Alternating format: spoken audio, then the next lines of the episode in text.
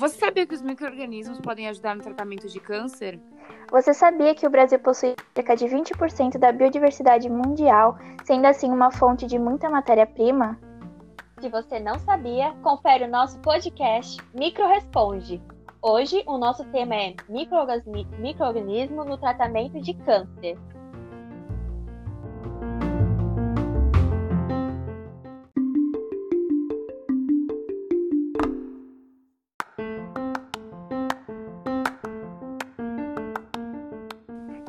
Câncer é, uma, é um nome que abrange as doenças que ocorrem por uma divisão descontrolada das células que as tornam agressivas e incontroláveis, ocasionando a formação de tumores. Essa divisão desordenada se dá devido a uma mutação no gene da célula, que envia informações erradas quanto às suas atividades. O câncer afeta muitas pessoas. A OMS estima que até 2030 sejam previstos 27 milhões de casos e 17 17 milhões de mortes por câncer anualmente, sendo que o maior efeito desse aumento vai atingir em países de baixa e média renda. No Brasil, há atualmente cinco tratamentos para o câncer. Você sabe quais são eles? São radioterapia, cirurgia, técnica de fotorradiação, imunoterapia e quimioterapia. A quimioterapia é a mais utilizada. E sabe o que é mais interessante e também um pouco triste? Que mesmo com esses tratamentos, existem ainda diversos tumores que não podem tratamento adequado. Por isso, é extremamente essencial buscar novas alternativas e novos medicamentos para o câncer. Exatamente. E o Brasil, tendo extrema biodiversidade, praticamente um quinto da biodiversidade mundial, é um país com grande capacidade para pesquisar medicamentos provindos da natureza. E muitos microorganismos, apesar de serem vistos pela população como sinônimo de doenças, possuem grande importância na produção de medicamentos, inclusive conferindo grande potencial na atividade antitumoral, principalmente aqueles que vivem em associação com outros seres vivos para você que está assistindo esse podcast, meu nome é Karine. Meu nome é Tainá. O meu é Beatriz, e neste podcast estamos trazendo três micro-organismos que possuem potencial antitumoral, baseado no artigo Bioprospecção de micro-organismos produtores de compostos bioativos com atividade antitumoral, realizado pelos pesquisadores Janicele Moraes, Mariane Yoshimoto, Sandro Roden e João Pampilli, da Universidade Estadual de Maringá. O artigo aborda vários micro-organismos, Assim, vamos apresentar dentro deles duas bactérias e um fungo. Além desse artigo, trouxemos três convidados que buscaram referências em outros materiais com informações mais específicas sobre cada microorganismo. Roda a vinheta.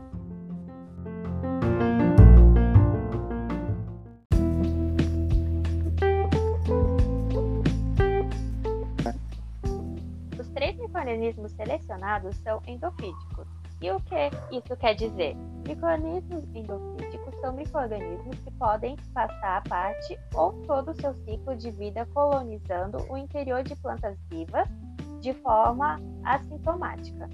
Ou seja, eles vivem dentro das plantas, mas não causam nenhuma doença para elas.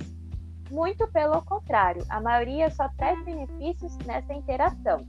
Assim, o microorganismo primeiro que vamos falar sobre é um fungo endófito. Estamos aqui com o Cássio, nosso primeiro convidado, que irá abordar o fungo com potencial antitumoral. Cássio, explica a nossos espectadores o que são fungos. Primeiramente, obrigado, Tainá. Fungos são microorganismos eucariontes heterotróficos, isto é, eles possuem células parecidas com as nossas e não são capazes de produzir matéria orgânica para usar como alimento, assim como as plantas fazem. Os fungos são reconhecidos pela capacidade de decomposição de matéria orgânica e produção de novas substâncias, chamadas de metabólitos secundários. E são essas substâncias que possuem atividade antitumoral? Sim, os fungos endofíticos vivem em plantas de forma cooperativa eles podem sintetizar os mesmos compostos bioativos e produtos naturais de sua planta hospedeira. Drogas vegetais de origem microbiana, como de fungos endofíticos, são de interesse imediato para as indústrias farmacêuticas, pois elas ajudam a reduzir as dificuldades provenientes de barreiras geográficas e políticas associadas ao tra transporte de plantas, bem como das várias condições ambientais que podem prejudicar a qualidade e produção compostos desejados. A gente pode considerar também que o uso de micro-organismos tem várias vantagens quando comparado ao uso de plantas para a produção de medicamentos, né? Pois o cultivo de micro-organismos pode ser facilmente realizado em diferentes tipos de fermentadores, fornecendo suprimento ilimitado de medicamentos. Além disso, diferentes derivados mais fortes das drogas podem ser obtidos alterando as condições de cultura do microorganismo. Exatamente. Ainda, os procedimentos de extração microbiana são simples e requerem menos solvente para purificar os medicamentos. Por exemplo, a vinblastina e a vincristina são princípios ativos antitumorais isolados das folhas da planta Cataranthus roseus, que é a vinca, né? cultivada por meio de técnicas de como cultura, cultura de tecidos, cultura de células, cultura de brotos, semissíntese, bem como síntese total. Embora os medicamentos possam ser obtidos por esses métodos, seu fornecimento é limitado. Dessa forma, vários fungos endofíticos isolados da planta também são capazes de produzir a vincristina isolada, sendo o fungo com maiores evidências de estudos o fungo Fusarium, Fusarium oxysporum. A vinblastina e a vincristina são do grupo químico alcaloides indólicos. Elas previnem a mitose em, em metáfase e se ligam à tubulina, evitando assim que a célula faça os fusos de que precisa para se dividir. Simplificando, ela impede a divisão celular descontrolada, apresentando o efeito anticancerígeno. A vincristina normalmente é utilizada no tratamento de leucemia linfoblástica infantil, porém ela apresenta neurotoxicidade.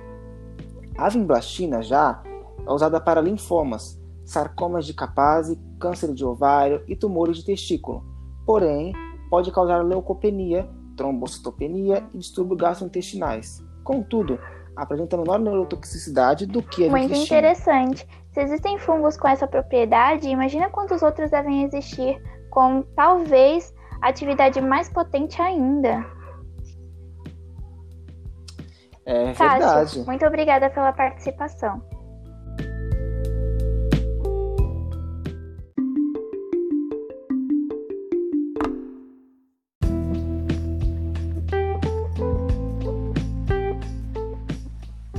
Continuando o programa, vamos falar agora sobre bactérias com a Giovana, nossa segunda convidada. Seja muito bem-vinda.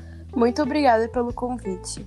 Bactérias são seres vivos microscópicos procariontes e unicelulares, ou seja, são formadas por apenas uma célula, e esta célula não possui um, um, um envoltório nuclear, que abriga o material genético. Isso quer dizer que o DNA da bactéria fica solto no citoplasma. As bactérias são microorganismos muito conhecidos pela população, e ainda mais que os fungos são, na maioria das vezes, associadas a doenças pelas pessoas. Porém, muitas não são patogênicas e muitas são benéficas por, para outros seres vivos, como também para os seres humanos. O que eu acho mais interessante é que em nosso próprio corpo temos uma microbiota humana, não é? Que é um conjunto de bactérias que realizam diversas funções benéficas a nós dentre essas funções, alguns processos da digestão. Sim, Beatriz. E assim como nosso, em nosso corpo, há bactérias que habitam os tecidos vegetais. São elas as bactérias endofíticas. Elas podem estar presentes sejam em folhas, caules, sementes, frutas e outras partes da planta. Essas são muito conhecidas por serem produtoras de compostos bioativos anticancerígenos. As bactérias, de modo geral, são divididas em dois grupos, gram-positivas e gram-negativas. A diferença entre elas é a partir de um teste laboratorial chamado coloração de gram. No teste, se a bactéria ficar roxa, é considerada gram-positiva. E caso fique vermelha, é considerada gram-negativa. As bactérias positivas, gram-positivas, desculpa, possuem menor taxa de virulência, isto é, geralmente possuem menor capacidade de infectar outros seres vivos de forma patogênica. diferentemente das gram-negativas, com alta taxa de virulência. As bactérias endofíticas, no caso, são as gram-positivas. E a bactéria selecionada para discutirmos um pouco foi a Streptomyces sp. Embora, embora algumas espécies de Streptomyces sejam encontradas em ambientes aquáticos devido a condições apropriadas de crescimento e proliferação, grande parte do gênero tem o solo como habitat natural, com influências das raízes das plantas. Esse gênero se destaca entre os produtores de metabólitos bioativos usados na medicina humana e veterinária sendo assim os metabólitos ativos antitumorais. Uma linhagem de Streptomyces sp produz o princípio ativo Nanfitomycin K, com ação anti-eoplásica, antineoplásica, desculpa, e ativa, atividade citotóxica, combatendo o câncer, além de atividade antibiótica e antifúngica. Essa substância ainda não tem um mecanismo de ação completamente desvendado, por isso exige mais pesquisas para melhor compreensão e assim poder utilizá-la em pacientes com câncer no futuro. Temos que dar maior valor e importância à pesquisa para assim podermos levar a saúde às pessoas. Muito obrigada pela sua participação, Giovana. Você tem razão, eu que agradeço.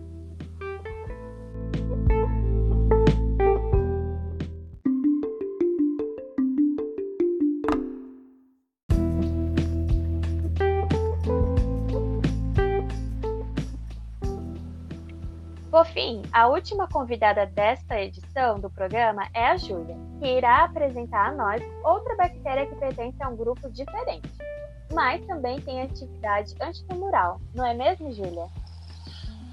Isso mesmo. As cianobactérias são bactérias que possuem a capacidade de realizar fotossíntese. Por esse motivo, são muitas vezes comparadas a algas.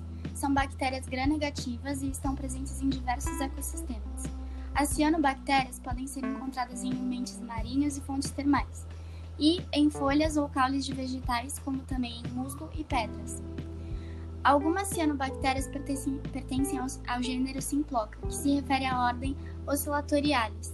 Esta ordem, pode, esta ordem é composta por colônias filamentosas que formam talos ou emaranhados.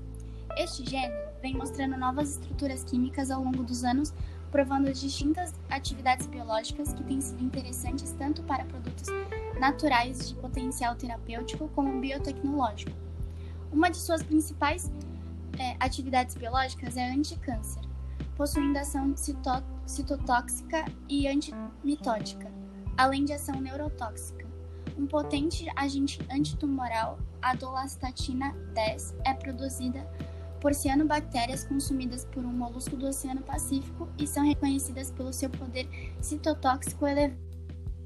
Essa substância demonstrou relevância pela sua significativa atividade contra várias linhas celulares de câncer, nomeadamente de mama, pulmão, leucemias e linfomas. Incrível como seres tão pequenos podem ser tão complexos e nos ajudarem tanto. Devemos dar muito mais importância aos microorganismos. Você não acha? Com certeza, Karine. Agradeço a oportunidade de vir aqui e mostrar ainda mais a importância dos micro-organismos.